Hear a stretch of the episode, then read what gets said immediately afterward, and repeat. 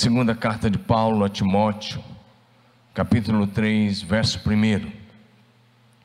Hoje nós vamos a parte 2 com o tema As nossas atitudes em tempos difíceis. 2 Timóteo 3,1 diz: Sabe, porém, isto, nos últimos dias sobrevirão tempos difíceis. Quero orar com você. Pai Celestial, em nome de Jesus, peço que abençoe cada um dos nossos irmãos, nossos amigos que nos assistem nas redes sociais, na TV Marília, canal 4. Eu oro em nome de Jesus, que o Espírito do Senhor esteja trazendo revelação plena da tua palavra e que essa seja uma manhã de salvação, de cura, de libertação e de bênção sobre o teu povo que nos acompanha nas redes sociais, que nos acompanha pela TV nesse momento. Recebe a nossa gratidão por aquilo que o Senhor já fez, por aquilo que o Senhor está fazendo. Oramos com fé, muito agradecidos. Em nome de Jesus Cristo, Senhor. Amém, amém e amém. Nossas atitudes em tempos difíceis. E hoje a parte 2 dessa mensagem. Se você, se for possível, quero pedir a você que envie o link desse culto para alguém que está precisando receber uma palavra de esperança, uma palavra de fé, uma palavra de graça, uma palavra de bênção. Então, quero encorajar você, nos ajude, envie o link e fala: Deus tem uma palavra agora para você, para sua família. Essa é a verdade. Deus tem uma palavra para cada um de nós. Por isso quero falar mais uma vez sobre nossas atitudes. O Espírito Santo revelou ao apóstolo Paulo que nos últimos dias nós viveríamos tempos difíceis. É exatamente isso que estamos vivendo nesse tempo de pandemia no Brasil e no mundo. E nós não temos como fugir dessa realidade que estamos vivendo tempos difíceis. Porém, as nossas atitudes nesses tempos difíceis pode fazer a diferença para a nossa família, pode fazer a diferença para a sociedade na qual nós estamos inseridos. Porque as nossas atitudes podem atrair as bênçãos, a graça, o amor e o cuidado do Senhor Deus sobre a nossa vida, sobre a nossa família, sobre a nossa sociedade. Por isso, hoje nós vamos estudar as atitudes de alguns personagens da Bíblia, que em tempos difíceis atraíram o perdão, as bênçãos, os milagres e o favor de Deus. E eu quero começar dizendo a você que a sua atitude de generosidade, de amor a Deus, de amor ao próximo, podem atrair a manifestação do céu na terra. E o desejo do meu coração é que as suas atitudes, baseadas na sua fé em Jesus Cristo, possa levar você a experiências sobrenaturais em Deus, mesmo nesse tempo de crise que estamos vivendo. Portanto, a partir de agora, vamos ver algumas atitudes de alguns servos de Deus, como eles atravessaram e venceram tempos de crise, mais uma vez tempos difíceis, como eles venceram as provações, a falência financeira, a enfermidade e como eles tiveram vitória até sobre a morte. Vamos olhar para isso juntos, a partir de agora. Em primeiro lugar, em tempos difíceis, levante um altar de adoração ao Senhor Deus. Primeira palavra para você hoje, em tempos difíceis, levante um altar de adoração ao Senhor Deus. Levante um altar de adoração a Deus. Eu não estou falando de um altar físico construído na sua sala, não. Você vai ver como é que é esse altar. Um altar, um lugar de oração, um lugar onde você busca a face do Senhor em oração, adoração e louvor. A Bíblia Sagrada na, na, no livro de 1 Crônicas, nos narra uma história, eu quero, nós vamos aprender com esse fato que aconteceu. O texto vai, 1 Crônicas 21, verso 1, começa nos dizendo que Davi, induzido por Satanás, veja bem, Satanás tentou o rei Davi e ele caiu nessa tentação. Davi, induzido por Satanás, mandou fazer um censo em todo Israel. E isso foi um pecado grave, gravíssimo contra Deus. Porque com isso, a partir daquele censo, o orgulho entraria no coração de Davi. E ele deixaria de confiar no Senhor Deus e passaria a confiar no seu grande exército. 1 Crônicas 21, 1. Então Satanás se levantou contra Israel e incitou Davi a levantar um censo em todo o país. Esse censo levou nove meses e vinte dias. É isso que nós lemos lá na informação de é, 2 Samuel capítulo 24. É bem interessante olhar para isso, porque esse texto vai dizer para a gente que ah, depois de nove meses, Joabe, que era o general que estava comandando aquele censo, ele trouxe o relatório, 1 Crônicas 21, verso 5, e informou a Davi o número de pessoas. E aí vem agora o número do exército. Havia em Israel um milhão e cem mil homens aptos para ir à guerra, que sabiam manejar a espada, e em Judá, na tribo de Judá, mais 470 mil homens. Ou seja, de acordo com essas informações de 1 Crônicas, o exército de Davi era um exército agora de mais de um milhão e meio de homens. E agora o risco era que com isso, Davi deixasse de confiar no Senhor. Então isso foi pecado. Porque Deus não queria que ele confiasse no exército, mas que ele confiasse na graça, no favor e na misericórdia do Senhor. Como consequência desse pecado, e desse censo que foi feito, como consequência da decisão de Davi, de, não, os seus conselheiros não queriam que ele fizesse, mas a vontade dele prevaleceu. Como consequência desse pecado, veio uma praga sobre a nação de Israel e matou milhares de homens. Diante da mortandade que estava acontecendo, Davi foi exortado, instruído por um profeta chamado Gade. E Mediante essa orientação desse profeta, Davi tomou a decisão de erguer um altar de adoração a Deus, para que a praga cessasse. Agora nós vamos aí para o capítulo 21 de 1 Crônicas, por favor, projeção, a partir do versículo 14. 1 Crônicas 21, de 14 em diante, vai dizer para a gente: O Senhor enviou uma praga sobre a nação de Israel, e 70 mil homens de Israel morreram Veja como foi grave isso: 70 mil homens morreram. E agora o que acontece? Isso no restante do país. E Deus então enviou um anjo para destruir Jerusalém. Agora, mas quando o anjo ia fazê-lo, o Senhor teve compaixão de trazer a catástrofe e disse ao anjo destruidor: Pare, já basta. 70 mil homens já tinham morrido no restante de Israel, e agora o anjo chega a Jerusalém, e ele está com a espada desembanhada na sua mão, e ele está ali para executar juízo. Ele está ali, o texto diz que ele foi para Jerusalém para destruir a, a, a capital. Mas o Senhor teve compaixão. Eu gosto dessa ideia de o Senhor teve compaixão. Então, naquele momento, o anjo estava perto da eira de Araúna, o Jebuseu. Olha o que acontece: o rei Davi olhou para cima e viu o anjo do Senhor entre o céu e a terra com uma espada na mão, erguida sobre Jerusalém. Então Davi e as autoridades de Israel vestidos de luto. Primeira coisa, eles se arrependeram, se vestiram de luto. E eles começaram a chorar, a prantear diante de Deus, prostraram-se com o rosto em terra. E aí Davi diz: O pecado foi meu, Senhor. Por favor, por que o Senhor está fazendo isso com a nação? Fui eu que pequei. Pode julgar a mim e a minha causa mas já estava acontecendo uma praga terrível, como você ouviu, 70 mil homens já tinham morrido. Então, o anjo do Senhor mandou Gade dizer a Davi que construísse um altar ao Senhor naquela ilha, naquele lugar. E aí o Davi foi para lá em obediência à palavra do profeta Gade, aquilo que ele havia falado em nome do Senhor. Araúna, que era o dono daquele terreno, estava debulhando trigo e virando-se, ele também viu o anjo. Olha, esse homem viu o anjo. Virando-se, viu o anjo.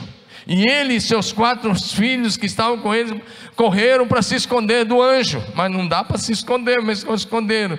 Em seguida, Davi chegou e falou com Araúna: Ceda-me esse terreno da ira, para eu construir um altar em honra ao Senhor, para que cesse a praga. Eu vou construir um altar, presta atenção nisso, para que cesse a praga sobre o povo. Venda-me o terreno pelo preço justo. Mas Araúna disse a Davi: Não é seu, pode pegar. Pega ele, eu vou dar o terreno, vou dar os bois, dou a lenha, dou tudo a você, tudo é seu. Eu dou tudo isso a ti. O rei Davi, porém, respondeu a Araúna: Não, faço questão de pagar, faço questão de pagar o preço justo. Não darei ao Senhor aquilo que pertence a você, nem oferecerei um holocausto que não me custe nada. Aí dá um princípio da gente oferecer a Deus aquilo que nos custa. O jejum precisa custar alguma coisa para nós. A oração, a nossa vida, a nossa disciplina no altar. Então Davi pagou a Araúna sete quilos e duzentos gramas de ouro pelo terreno. Sete quilos e duzentos gramas de ouro ele pagou por aquele terreno. E Davi edificou ali um altar ao Senhor e ofereceu holocaustos e sacrifícios de comunhão. Presta atenção, eles ergueram um altar na mesma hora. E Davi edificou um altar ao Senhor e ofereceu holocausto, sacrifício de comunhão. Davi invocou o Senhor, olha aí, e o Senhor lhe respondeu com fogo. Caiu fogo do céu sobre o altar e sobre os holocaustos. Os holocaustos. É isso que a Bíblia está dizendo. Deus respondeu com fogo naquela mesma hora, será a aprovação de Deus. E o Senhor então ordenou ao anjo que pusesse a espada na bainha. Presta atenção nisso. Interessante, havia um pecado do rei e da liderança, e por isso a nação estava sofrendo uma praga de destruição. E agora o próprio anjo, que tinha a autoridade para matar, estava com a sua espada desembanhada sobre Jerusalém, ia fazer um arraso na cidade de Jerusalém, mas o Senhor teve compaixão, e a praga cessou, quando Davi e as autoridades de Israel ergueram um altar de adoração e ofereceram orações, coração quebrantado, contrito diante de Deus, diante daquele altar. E quando as orações subiram, e quando o holocausto foi oferecido, o texto diz que o anjo, Deus ordenou ao anjo: coloque a sua espada na bainha. A praga cessou. O que fez cessar a praga sobre a nação de Israel foi o arrependimento sincero e honesto do rei Davi e das autoridades de Israel. Quebrantamento, oração fervorosa, vida no altar, louvor e adoração ao Deus do céu. E quando isso aconteceu, Deus disse ao anjo: Basta, chega, põe a sua espada na baía. Não venha mortandade sobre Jerusalém, porque um altar de adoração, oração e louvor foi erguido, em nome do Senhor. Então a praga cessou. Uma praga que já tinha matado 70 mil homens em todo Israel. Nós estamos vivendo dias difíceis, notícias de morte todos os dias. Hoje mesmo eu já olhei e já vi que só na Grande São Paulo centenas de pessoas morreram, 600 e poucas pessoas nas últimas 24 horas. Aqui, todos os dias a gente olha o, o boletim epidemiológico e a gente vê o que está acontecendo. E nós não podemos ficar com corações endurecidos, insensíveis ao que está acontecendo. Nós não podemos continuar brincando de cristianismo, ou brincando de oral, brincando de ser cristão nesse tempo. É preciso que haja da minha parte e da sua parte sensibilidade, coração quebrantado, coração contrito no altar. Então, nesses dias difíceis, eu quero convidar você, erga um altar de adoração na sua casa Menos televisão e mais oração na sua casa. Menos internet, mais louvor e adoração na sua casa. Erga um altar de oração, de louvor e de adoração. Então a presença do Altíssimo Deus virá para dentro da sua casa. E assim você e a sua família serão protegidos e serão poderosamente abençoados. Porque onde há um altar de oração, de coração quebrantado, de adoração, de louvor, Deus se manifesta nessa casa. E onde Deus se manifesta, a vida dele se manifesta. A graça, o favor e o poder de Deus se manifesta. Então hoje eu quero encorajar você. Erga um altar de adoração, aprenda com Davi. Ele pecou, mas foi rápido em se arrepender. Foi rápido em confessar o pecado, foi rápido em pedir perdão, foi rápido em comprar um local e erguer um altar de adoração. Sabe, aquele local que Davi comprou, mais tarde, anos depois, não foi muito tanto, anos depois, nos dias de Salomão, foi o local onde foi erguido o templo. Se tornou o lugar central de adoração da nação o lugar onde o templo foi erguido. É o centro de Jerusalém. Até hoje está com a administração dos muçulmanos, tem duas mesquitas lá. Mas ali ficou o templo de Salomão. Ah, por muitos e muitos anos, desde Davi, que separou aquele local como local de adoração, mil anos antes de Cristo, até o ano 70 depois de Cristo, aquilo ficou o lugar principal de adoração lugar onde o Senhor apareceu, lugar onde os homens de Deus viram o anjo do Senhor. Até Jebuseu, que não era, ele não era judeu, era um Jebuseu, até Araúna. Até o Araúna, que era um Jebuseu, viu o anjo do Senhor e temeu. Hoje eu quero convidar você a fazer da sua casa uma Betel, casa de Deus, lugar de oração, de adoração e de louvor. Saia da frieza espiritual. Não seja morno nesses dias. Não seja indiferente para com aquilo que está acontecendo.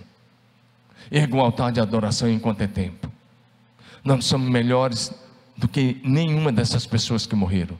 Nós só estamos aqui por causa da graça, a bondade e a misericórdia do Senhor nosso Deus.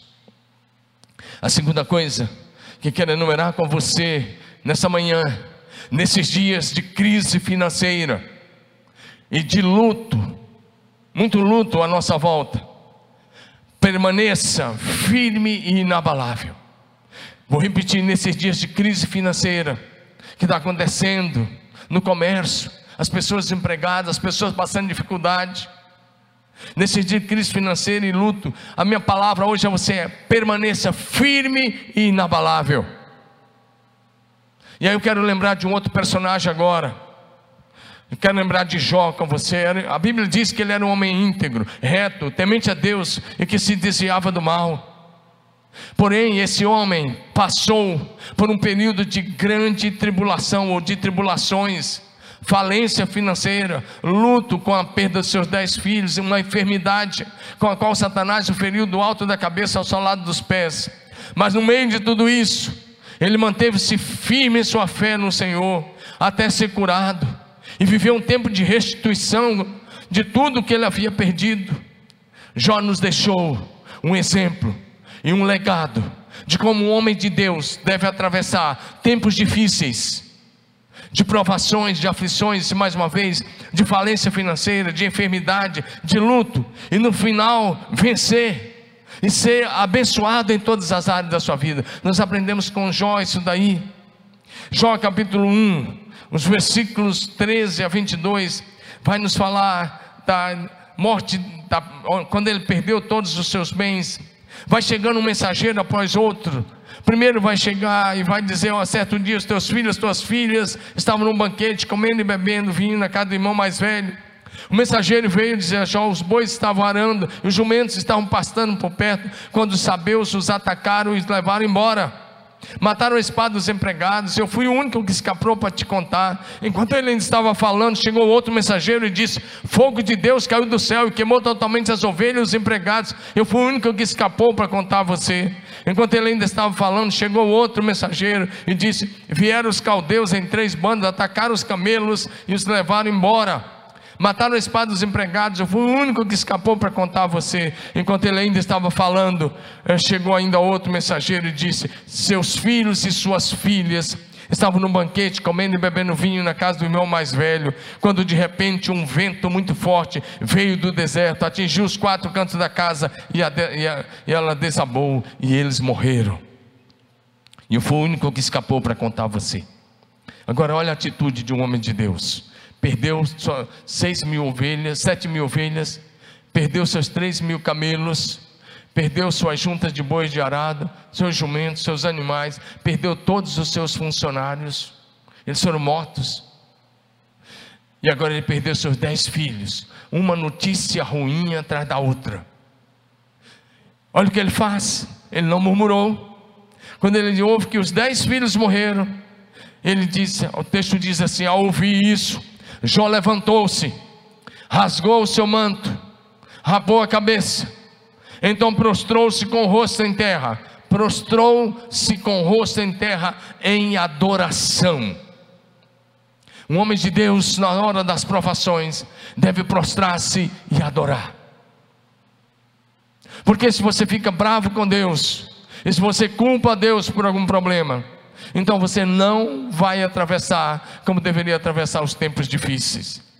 Jó prostrou-se com o rosto em terra em adoração e disse: Saí nu do ventre da minha mãe, e nu partirei. O Senhor deu, o Senhor tomou. Louvado seja o nome do Senhor. Aleluia. E o texto diz: em tudo isso, Jó não pecou e não culpou Deus de coisa alguma. Sabe, o que eu mais vejo hoje é cristãos ah, dizendo: Deus, por quê? Por que eu, Deus? Por que minha família? Por que estamos passando por esse tempo difícil? Por que estamos passando por essas provações? E não, porque foi desenvolvido uma espécie de Deus que faz todos os seus favores, que faz todas as suas vontades, que cumpre todos os seus desejos, e quando as coisas não saem do seu jeito, você já não quer mais servir a Deus, porque você mesmo idealizou um Deus dentro da sua mente que apenas satisfaz todos os seus desejos, quando na verdade Ele é Senhor dos céus e da terra. Se Ele quiser curar, Ele cura, e se Ele não quiser, Ele não cura, mas Ele continuará sendo Deus. Disse, ah, mas por que, que os filhos de Deus estão morrendo? Os filhos de Deus, todas as gerações morreram. Jesus, se Jesus não volta logo, nós também iremos. A questão é se você vai partir salvo ou perdido. E nós temos que entender a soberania de Deus. Já não pecou, ele não perguntou por quê, ele não disse por que aconteceu isso. Deus, onde o Senhor estava, que o Senhor não cuidou dos meus filhos, porque o Senhor deixou a casa cair sobre eles. Ele não falou isso, ele sentou e adorou. Eu quero te convidar hoje a adorar. Adorar no meio da dor. Adorar no meio do luto. Jó estava no meio do luto, dez filhos de uma vez. Nesse ponto aqui ele não tinha feito nem o velório dos filhos. Antes de fazer o velório, ele prostrou-se e adorou. Prostrou-se em adoração. Dizendo: Nu eu saí do ventre da minha mãe. E vou retornar nu, sem nada. Não vou levar nada dessa vida. O Senhor Deus deu, o Senhor tomou. Louvado seja o nome do Senhor. Eu quero dizer algumas coisas. Presta atenção, honre ao Senhor Deus no meio das provações. Então ele te levantará. Então esse tempo vai cessar. Honre a Deus na hora da dificuldade, na hora da dor, no meio do luto, honre ao Senhor, e Ele te levantará e te honrará na hora certa. Aleluia. Mantenha-se firme na esperança no Senhor Deus. Eu gosto desse texto de Jó, capítulo 14, versos 7 a 9. A Ana Paula Valadão até fez uma música baseada nesse texto, que eu gosto muito. Né? E esse texto diz: Porque há esperança para a árvore pois mesmo cortada ainda se renovará, e não cessarão os seus rebentos, ou seja, os seus brotos. Se envelhecer na terra a sua raiz, no chão morreu o seu tronco, ao cheiro das águas, brotará e dará ramos como planta nova. O texto diz: há esperança até para a árvore, mesmo que ela seja cortada, mesmo que o seu tronco envelheça, mas lá embaixo da terra as raízes ficarão, e quando a água cair sobre a terra, o rebento, o renovo, os brotos vão nascer outra vez, e outras árvores vão crescer. A esperança até para a árvore, quanto mais para você. Sim, meu querido irmão, meu amigo, a esperança para você na pessoa de Jesus Cristo.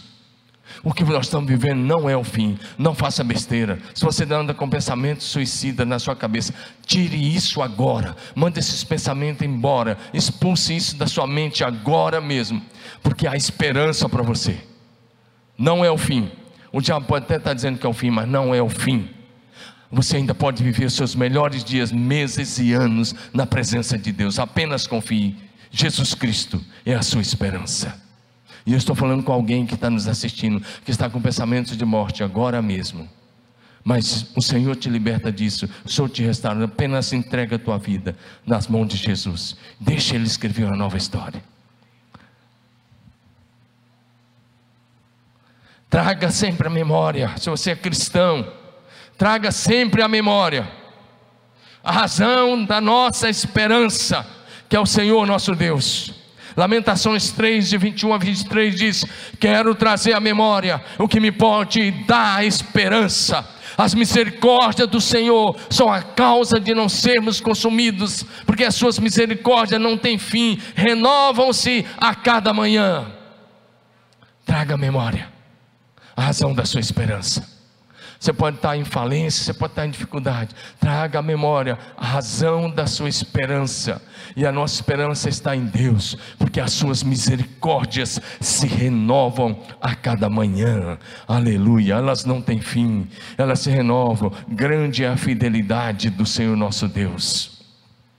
Romanos capítulo 12, verso 12. O apóstolo Paulo, ele escreve, está aí registrado nesse texto bem forte que nos diz: alegre-se na esperança. Alegre-se na esperança. Você pode estar dizendo, pastor, tudo em minha volta é tristeza, as circunstâncias não tem nenhum motivo de alegria. Mas Paulo diz: alegre-se na esperança, seja paciente nas tribulações. Então, nesse tempo, muita paciência no meio das tribulações, persevere na oração. Três coisas: alegria na esperança paciência nas tribulações, perseverança na oração. Nesses dias difíceis, vou repetir: alegre-se na esperança que é Cristo Jesus. Seja paciente nesses tempos de tribulações, persevere firme na oração.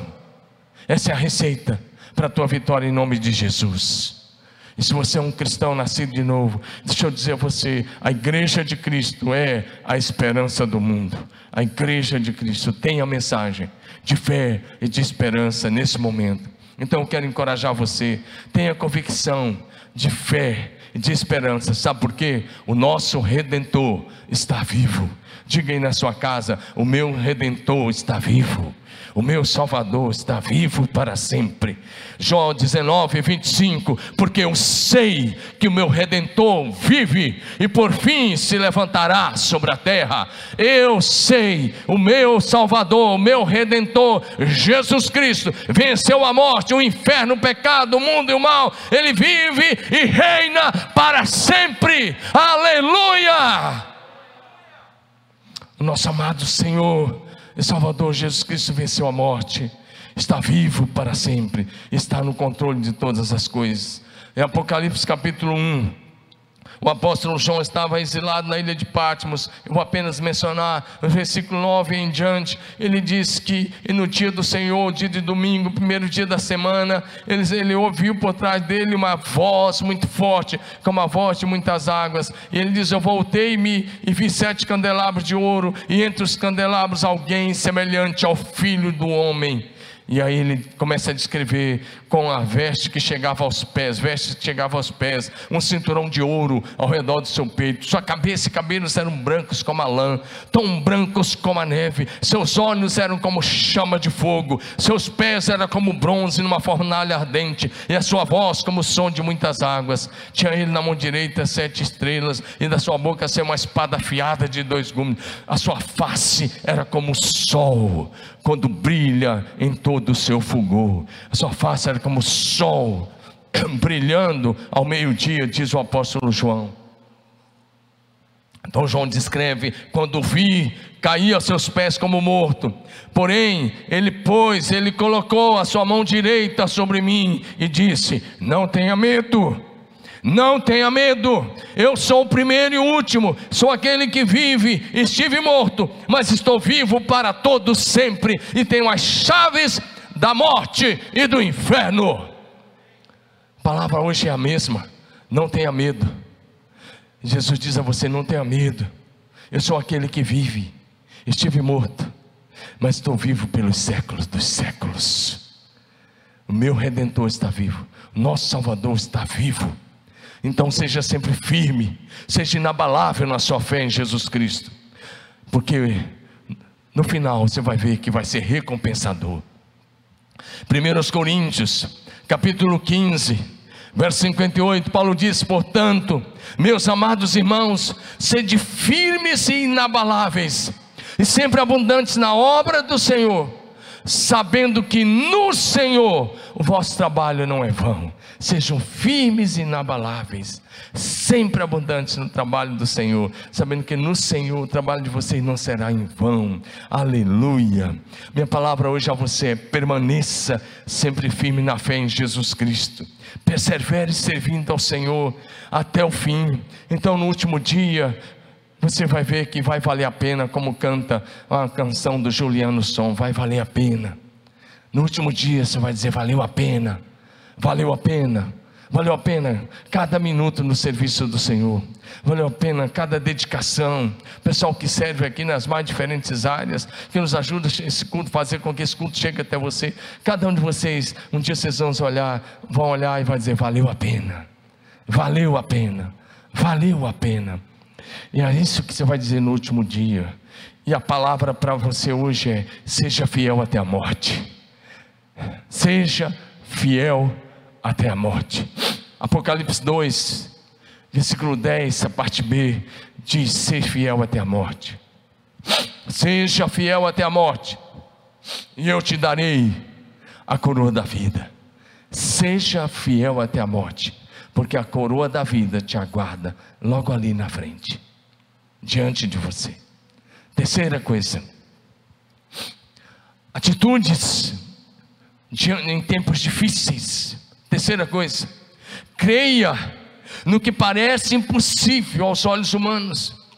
Esses são dias da gente crer naquelas coisas que parecem impossíveis. Quando você olha para alguém, um, um, querido seu na UTI de um hospital, e às vezes você nem pode olhar lá, ir lá pessoalmente, mas só pe, pe, às vezes pelas redes sociais, o médico te conecta lá, o enfermeiro, você vê alguém entubado naquela situação difícil, você pensa assim, não tem mais jeito. Outras vezes o médico está dizendo não tem mais jeito, a situação é muito delicada. Eu quero dizer uma coisa para você, mesmo diante da realidade da morte, tenha fé e confiança no único Deus vivo, Senhor dos céus e da terra, o Deus Todo-Poderoso no dia mais difícil da sua vida, tenha atitude de fé e confiança no Senhor nosso Deus, porque Ele é poderoso para transformar o seu dia mais difícil no dia do seu milagre. Vou repetir: Deus é poderoso para transformar o seu dia mais difícil no dia do seu maior milagre. Apenas confie. E aí eu quero relembrar agora uma mulher Quero relembrar a mulher samaritana, desculpem, a mulher sunamita. Lá em 2 Reis, capítulo 4, nós temos a história dessa mulher. Ela é mencionada no capítulo 4 e no capítulo 8 de 2 Reis. Era uma mulher rica, vivia bem com seu marido, mas não tinha filhos. Ela resolveu construir um quarto para o profeta Eliseu. E para cada vez que o profeta passava por ali, ele se hospedava naquele quarto. Um dia ele olhou para ela e disse: Daqui a um ano você vai ter um filho. E dali um ano ela era mamãe, tinha um filho. Aquele garoto estava crescendo. E quando ele estava, era um adolescente. Um dia ele saiu para a lavoura para estar com seu pai, lá na colheita do trigo, com seu pai seu, e os empregados do seu pai.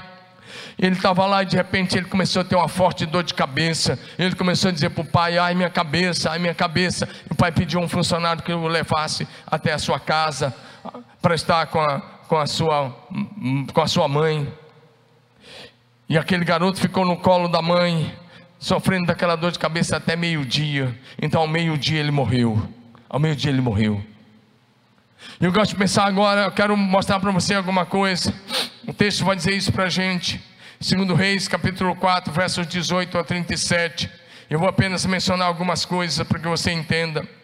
O texto vai dizer isso exatamente a partir do verso 18. Que aquele garoto morreu no colo da sua mãe.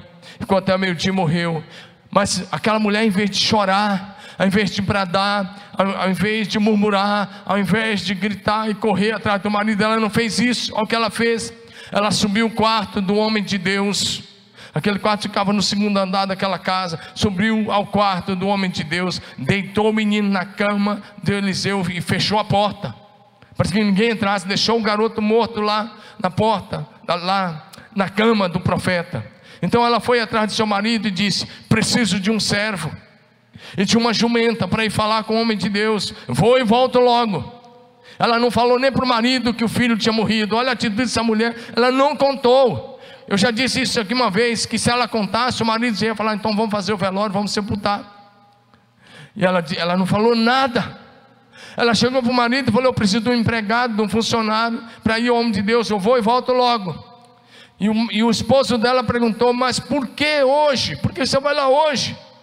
Não é tempo de lua nova, nem sábado. Ela respondeu: Não se preocupe. Eu gosto dessa ideia. Olha o que ela disse: Não se preocupe.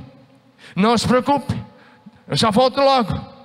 Então ela mandou selar a jumenta. E ela disse para o funcionário: Vamos rápidos, e só pare quando eu mandar. Ela estava focada, ela tinha um propósito. Ela disse: Nós vamos ao Monte Carmelo, ao encontro do homem de Deus. E quando ali se aproximando a essa distância, o homem de Deus a viu chegando e falou para o seu servo Geazi: Olhe, é a sunamita, corra ao seu encontro e pergunte a ela: Olha aí, está tudo bem com você? Olha aí, três perguntas foram feitas a ela: Está tudo bem com você? Tudo bem com seu marido? Tudo bem com seu filho? E sabe que ela, e ela respondeu: Está tudo bem. Isso é atitude de fé no meio da da provação, da maior aflição de uma mãe. Ela tinha um filho único, adolescente, e agora o filho único estava morto. E ela e tem três perguntas: está tudo bem com você? Tudo bem. Está tudo bem com teu marido? Tudo bem. Está tudo bem com teu filho? E ela diz: tudo bem.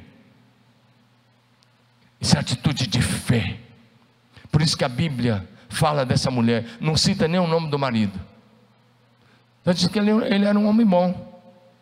Mas o destaque era para a mulher, que era uma mulher de fé. E agora eu quero me dirigir, me dirigir às mulheres. Você é uma mulher de fé?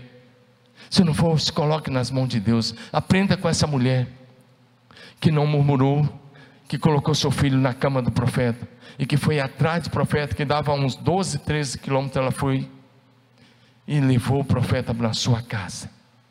O profeta manda o seu servo e ela disse: Não, eu só saio daqui com você. Geazi correu na frente, colocou o bastão do profeta sobre o garoto, não aconteceu nada. Ele volta e, e Eliseu ainda está a caminho. E ele disse: Ó, oh, o garoto não teve nem sinal de vida. Agora, lá na frente, o texto diz assim: quando Eliseu chegou à casa, lá estava o menino morto, estendido na cama. Ele entrou, fechou a porta e orou ao Senhor. A primeira atitude do homem de Deus numa situação difícil é a oração. Entrou, fechou a porta e orou ao Senhor. Depois se levantou e teve uma atitude estranha para nós, se deitou sobre o garoto. A boca sobre a boca, o nariz sobre o nariz, os olhos sobre os olhos, as mãos sobre as mãos, e deitou sobre o garoto. Levantou e andou pelo quarto e continuou orando. Foi de novo e deitou sobre o garoto. Interessante. E aí quando ele se debruçou mais uma vez sobre o garoto, o texto diz: o menino espirrou sete vezes e abriu os olhos. Eliseu disse a Geazi: Vai chamar a sunamita. E ele a chamou. Então Eliseu disse a, a sunamita: Pegue o seu filho. E ela entrou, prostou-se aos seus pés, curvando-se até o chão. Então pegou seu filho e saiu. Uma mãe não desistiu de lutar pelo seu filho nem mesmo diante da morte. Se tem mãe me assistindo agora, que por causa, talvez seu filho tomou um caminho de pecado, difíceis, uma situação difícil, talvez você está desistindo de lutar. A minha palavra hoje é: continue, continue, continue e continue. Continue. A mãe de Agostinho orou por ele 40 anos, até ele se converter. Ele se converteu aos 40 anos. Todos aqueles anos ela orava e chorava diante de Deus, até ver seu filho convertido. E ele se tornou tão radical contra o pecado. E viveu uma vida tão santa, que ele é conhecido na história do cristianismo como Santo Agostinho. Então, mamãe, não desista. Papai, não desista de lutar pela salvação do teu filho, pela libertação do teu filho, pela cura do teu filho, pela vida de Deus na vida do seu filho. Vai em frente. Essa mãe, ela foi demais. A gente aprende muito. As atitudes dessa mulher sunamita foram de fé, coragem, ousadia, foco. persistência e determinação. O marido só ficou sabendo depois que o garoto estava ressuscitado. Amém? Diga aleluia aí na sua casa. A última palavra, aprendemos aqui com a sunamita, que a última palavra não é da morte. A última palavra do Senhor nosso Deus. Só Ele tem a última palavra para você e para alguém da sua família ou para quem quer que seja. A última palavra não é da morte, é de Deus. E a palavra de Deus para você é de vida nessa manhã. Então, pela fé, creia na ressurreição. A sunamita creu que o seu filho seria ressuscitado dentre os mortos. Por isso ela colocou na cama do profeta. Por isso ela fechou a porta para que ninguém entrasse lá. Por isso ela foi correndo ao homem de Deus. A atitude de fé e coragem da sunamita diante da morte do seu filho, da morte do seu filho, fez com que ela tivesse o seu filho de volta. Por causa, preste atenção nessa aí, querida irmã, querido irmão. Mas, como estou falando de uma mulher de Deus, por causa da atitude de fé da mulher sunamita, o pior, o pior dia, vou repetir, por causa da atitude de fé da mulher sunamita, o pior dia daquele casal foi transformado num dia de festa, de celebração, de alegria, de glória a Deus, da manifestação do poder de Deus. Eu quero encorajar você, minha irmã. Se você é uma cristã, você, meu irmão, transforme o seu pior dia no dia do seu maior milagre. Mas para isso você vai ter que ter a atitude dessa mulher sunamita, que não retrocedeu da sua fé, nem mesmo diante da morte. Ela simplesmente disse: A morte do meu filho não é o fim. Eu vou buscar em Deus a resposta e a solução. Por isso, mesmo diante da morte, continue firme. Por último, por último, quero falar para você, pela fé, creia na restituição de tudo que você está perdendo ou perdeu nesses dias, ou ainda perderá. Pela fé, creia na restituição do que você perdeu nesses dias de pandemia, nesse último ano. Talvez você é dono de comércio, seu comércio fechado, ou perdeu seu emprego, suas finanças estão no fim, está em dificuldade. Creia na restituição de tudo que foi tirado de você nesses dias. Creia. O Senhor Deus Todo-Poderoso está olhando para você. Honre ao Senhor, seja fiel, seja generoso nesses dias de provas, e Deus te restituirá. O Senhor Deus restituirá tudo que você perdeu. Vou repetir: o Deus do céu, de quem nós somos e a quem nós servimos, é fiel para restituir a você tudo que você e a sua família perderam nesses dias difíceis. Creia nessa palavra para você hoje. Eu estou falando com alguém que está passando dificuldade e que está preocupado. Eu estou falando e o Espírito Santo está falando com você. Creia, porque você vai viver tempos de restituição. E se você creia, então lute então levante cedo, ore, lute, trabalhe e cria no infinitamente mais de Deus. Mais uma vez eu quero orar, finalizando, olhar com você para a mulher sunamita. Ela foi avisada. É segundo Reis, capítulo 8, de 1 a 6. Depois dessa situação, algum tempo, alguns anos depois, o profeta foi até a casa dela e disse: saia do país, vai para um outro país e fique lá porque o Senhor chamou a, a, seca sobre a terra de Israel. Vai vir uma seca, um tempo de seca, de fome, que vai durar sete anos. O profeta foi até a casa, o profeta gostava dessa família. Ele foi até a casa e disse: saia com a tua família. Ela saiu com o marido e seu filho. E eles ficaram sete anos na terra dos filisteus. Mas quando ela voltou, ela foi diante do rei para pedir que o rei restituísse a sua terra depois de sete anos até a, a, a casa. A terra tinha ficado abandonada por sete anos, outras pessoas tinham tomado posse. Outras pessoas já estavam morando naquela casa, estavam plantando naquela terra. Ela foi até o rei e disse: Eu quero minha terra e minha casa de volta. Quando ela chegou lá, Geazi, que era o servo do profeta Eliseu, estava conversando com o rei e dando testemunho da ressurreição do filho da sunamita. E quando ele está no meio da história, a sunamita entrou com seu filho, e o Geazi olha para o rei e diz: Essa é a mulher, essa é a sunamita, e esse é o rapaz que Eliseu orou, e Deus o ressuscitou. Aleluia! Ela chegou bem na hora que o rei tinha pedido a Geazi para contar os milagres de Eliseu. E quando ele está contando esse grande milagre de ressurreição, a mulher entrou com seu filho e ela pediu ao rei, que era a restituição. Né? A Bíblia diz no final dos sete anos ela voltou a Israel. E aí ela estava pedindo ao rei para restituir sua propriedade. Olha o que o texto vai dizer. É interessante aqui. Interessante aqui. Porque não fala do marido falando com o rei. Fala da mulher. Era uma mulher que tinha iniciativa.